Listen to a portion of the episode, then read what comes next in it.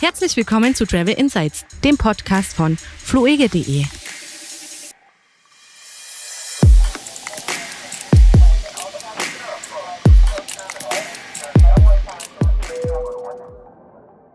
Was mich freut diese Woche ist, dass Portugal wieder offen hat. Die Kanaren sind wieder offen und heute wird über den EU-Impfpass entschieden. Und da würde ich sagen, in umgekehrter Reihenfolge in etwa können wir starten. Da haben wir die Themen. Dann herzlich willkommen. Ich bin Frank und wir haben noch dabei auf der anderen Ende der Leitung den Kevin. Den Kevin, da hat Ich lasse heute auch mal sein. Ja, herzlich willkommen zur äh, 37. Ausgabe. Ich weiß nicht, ob das notwendig ist, jedes Mal mitzuzählen, aber. Ich habe auch einfach mal den Namen weggelassen, weil ich dachte, wenn jemand draufklickt, weiß er schon, was er hört. Ja, das stimmt eigentlich. Das Nach 37 Folgen die Erkenntnis. Okay, dann fangen wir, lass uns mal anfangen. Also ich würde allgemeines Thema mit diesem EU-Impfpass äh, starten. Äh, wird heute, also heute ist bei uns Aufnahme 20. Mai. Ähm, ich wünsche einen schönen Freitag für all die Hörer, die uns schon am Freitag, den 21. Mai hören, beziehungsweise Hörerin. Heute wird noch über den EU-Impfpass Impfpass entschieden. Der soll eigentlich ab 21. Juni in Europa an den Start gehen, beziehungsweise das heißt ja grünes Impfzertifikat, also wird äh, nachgewiesen, bist du geimpft, bist du getestet oder genesen und das soll halt einheitliche Einreisebedingungen ermöglichen oder Richtlinien für Reisen zu Covid-Zeiten in Europa. Es wird sich höchstwahrscheinlich ein bisschen verzögern, weil man ist sich noch nicht ganz so einig. Das Problem ist halt, dass trotz des Impfzertifikats äh, die Mitgliedstaaten, die 27 auch selbstständig verhangene Quarantäneregelung weiter ähm, ja, verhängen wollen, was ja genau dagegen läuft, was dieses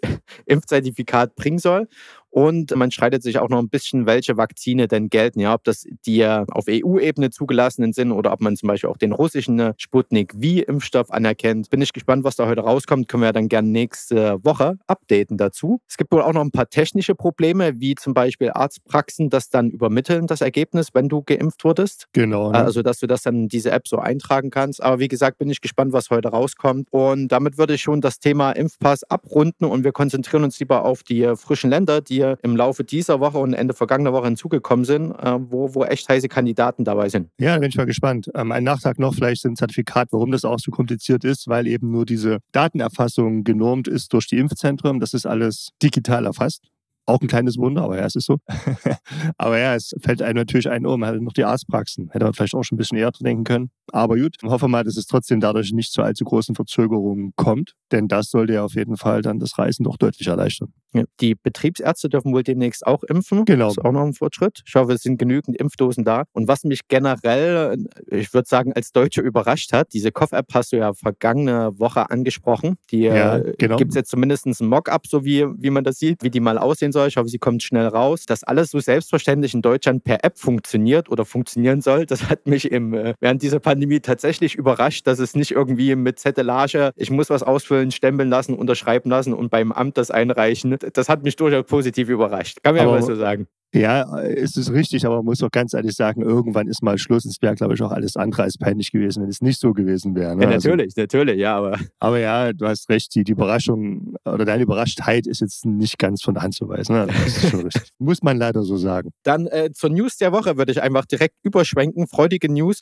Portugal, ja, die haben seit Wochen, Monaten keine Touristen mehr ins Land gelassen. Und ich kann mich noch erinnern, wir hatten mal die schöne Folge äh, mit Janine damals über Madeira. Und jetzt gab es vergangene Woche die News, dass Portugal wieder Touristen reinlässt. Die hatten im Februar noch Inzidenzen von 800 Neuinfektionen pro 100.000 Einwohner und jetzt sind die bei, ich dächte, letzter Stand 25. Die haben einen der niedrigsten Werte in Europa und lassen jetzt Touristen wieder rein, solange sie aus Herkunftsgebieten kommen, deren Inzidenz nicht über 500 pro 100.000 Einwohner liegt, was ziemlich hoch ist. Also das heißt, als Deutscher kannst du da rein ohne Quarantäne. Was ich jetzt sage, das gilt für das Festland Portugal, Madeira und Azoren, die gelten immer noch als Risikogebiet. Also Risikogebiet, das äh, bedeutet, dass du halt diese äh, Testpflicht und Quarantänepflicht erstmal prinzipiell hast, wenn du nach Deutschland zurückreist. Ja. Ausnahmen gibt es, wie wir das in einem vergangenen Podcast und die Podcasts davor besprochen haben, für Genesene und Geimpfte. Und ich muss gleich mal noch dazu sagen, generell, wenn du auf Luftweg zurück nach Deutschland reist, musst du immer einen Test vorweisen oder einen Impfstatus oder einen genesenen Status. Wie sich das dann mit der Quarantäne entwickelt, das hängt dann eben davon ab, ob es ein Risikogebiet ist, Hochinzidenzgebiet oder Virusvariantengebiet. Okay, also Portugal, das Festland, lässt sich wieder frei bereisen. Das heißt, eines der hipsten Ziele, das wir in Europa haben, was richtig geboomt hat in den vergangenen Jahren, war Lissabon. Da kann man jetzt fein hin. Und das finde ich richtig cool. Das ist, muss ich jetzt ganz ehrlich sagen, so wird, überlege gerade tatsächlich auch dorthin zu fahren, weil Lissabon ist wirklich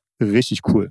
Ja, ich war auch schon mal in Lissabon und das Beste war für mich, also wir hatten damals eine Tour gemacht von Porto mit dem Mietwagen, praktisch im Norden angefangen, dann schön an, an der, ja, direkt eine Küstenstraße ist das nicht, ja, du fährst portugiesische ja, Autobahn, aber du kannst ja... Ein bisschen, ja, es ist schon, wird zumindest so verkauft. Du kannst ja auch über Dörfer langfahren, ja, äh, dauert dann halt nur länger und spart dir vielleicht auch die Mautgebühr, die du da in Portugal hast. Also jedenfalls Mietwagen in Porto genommen. Porto war für mich so ein wettertechnisch wie so ein kleines San Francisco, also im Vormittag noch sehr vernebelt und ein bisschen kühl und dann ab Mittag, wenn die Sonne durchballert, dann wird es richtig warm, der Nebel verschwindet und dann kannst du am Doro eine Dorade essen, äh, kann ich sehr empfehlen. Und äh, sind dann halt runtergefahren bis nach Lissabon, richtig entspannt und dann bis runter zu Algarve, Faro und haben uns dann von dort den Flieger wieder zurück nach Deutschland genommen. Äh, würde ich so empfehlen als Tour. Wir haben einen kleinen Beitrag würde ich mal mit verlinken zu Lissabon, was man da so machen kann. Die Stadt hat ja ihren eigenen Charme, sagen wir es mal so. Also, da können wir ja glatt mal eine Folge drüber machen, oder? Würde sich anbieten, vielleicht interessiert es ja jemanden. Klar, bereite ich mich dann entsprechend drauf vor.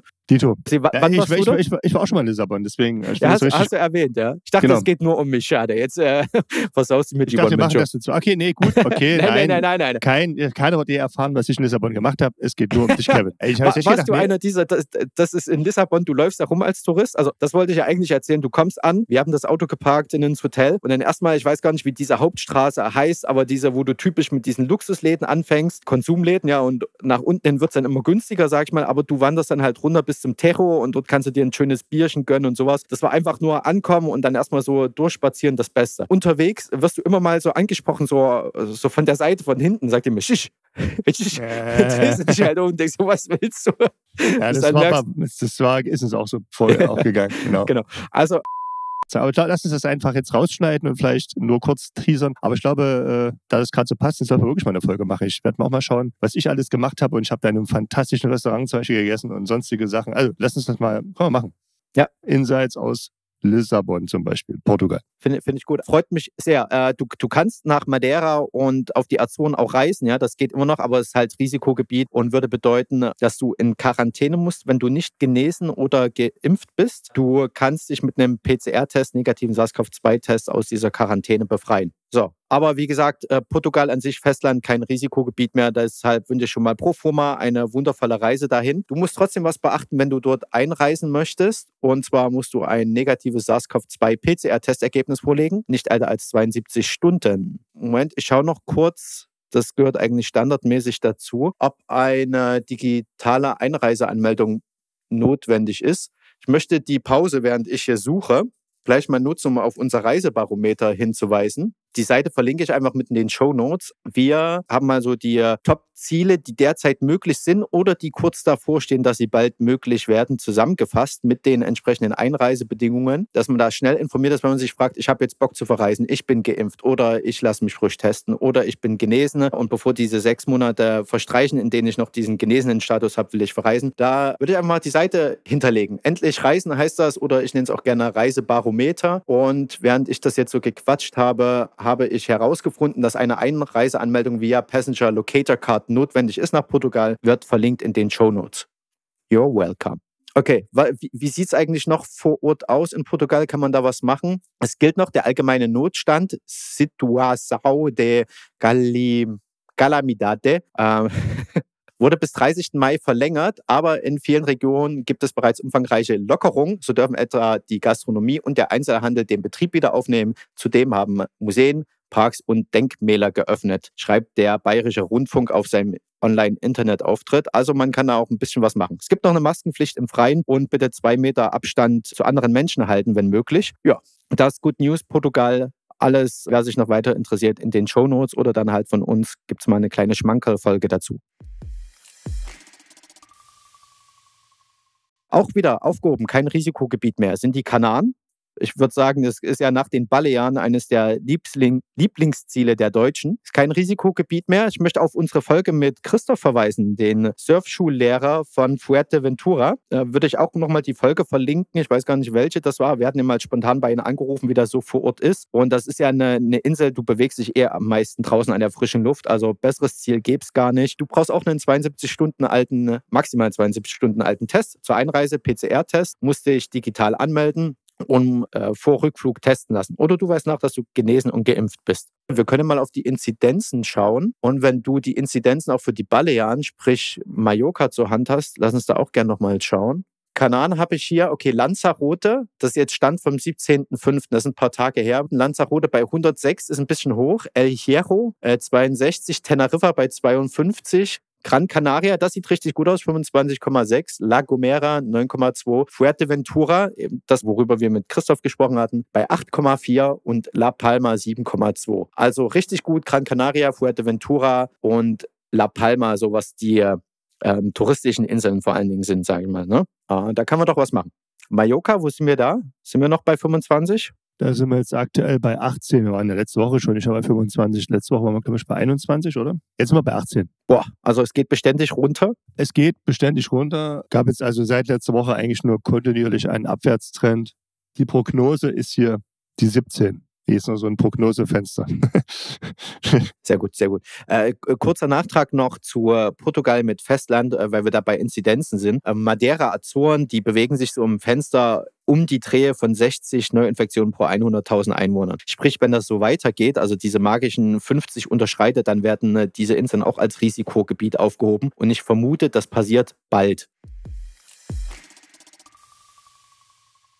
Gute News aus Island. Ab 1. Juli möchte man da die Quarantänebeschränkungen komplett aufheben.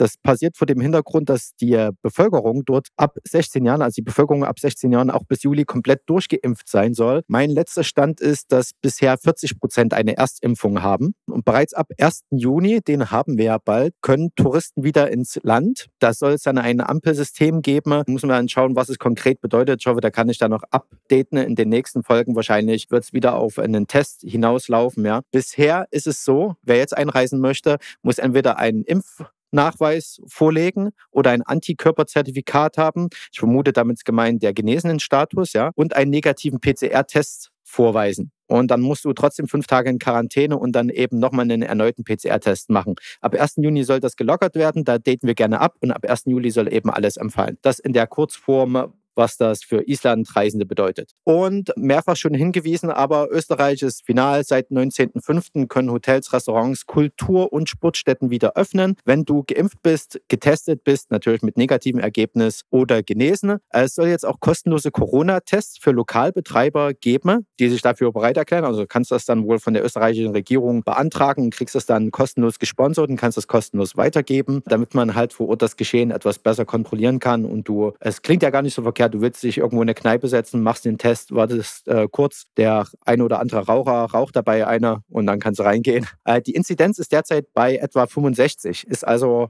also 65 pro 100.000, zählt als Risikogebiet aus deutscher Sicht. Aber du musst nicht mehr in Quarantäne, wenn du als Deutscher nach Österreich einreisen möchtest.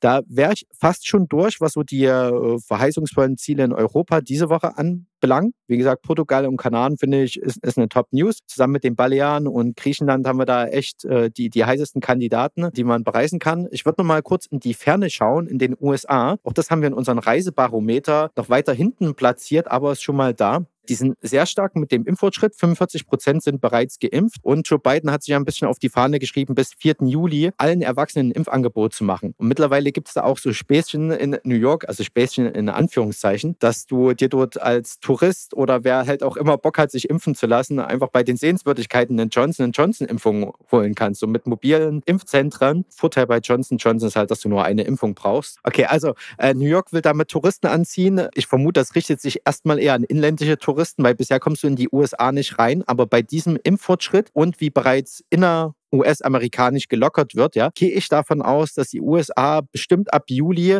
oder gar Anfang August wieder öffnen könnten für europäische Reisende. Und wir vernehmen ja mittlerweile auch von Airlines, dass die Nachfrage nach Flugtickets in die USA oder überhaupt nach Nordamerika stetig steigt. Von daher würde ich da mal drauf wetten. Und ich persönlich wette ja auch, dass ich im Oktober mal die Staaten reise also auf jeden Fall reisen will. Und ich hoffe, das geht dann auch ganz gut. Aber wie gesagt, mein Tipp ist, Juli, August wird es wieder mit Beschränkungen möglich sein, die USA zu reisen. Ich denke auch. Also ist denn jetzt äh, 38 Prozent zweitgeimpft der Bevölkerung. Das ist schon wirklich viel. Und ja, bis Juli kann auch noch einiges passieren. Ich denke mal auch, wenn die vielleicht sich nur eine Schwelle 40, 50 Prozent, also ich meine eher so Richtung 50 Prozent Zweitimpfung, würde mal wetten, dass sich auch die Impfungen stark auf die Großstädte stärker konzentrieren als auf die ländlichen Regionen, dass dann eben da der Tourismus auch wahrscheinlich einfacher sein wird. Das klingt verheißungsvoll.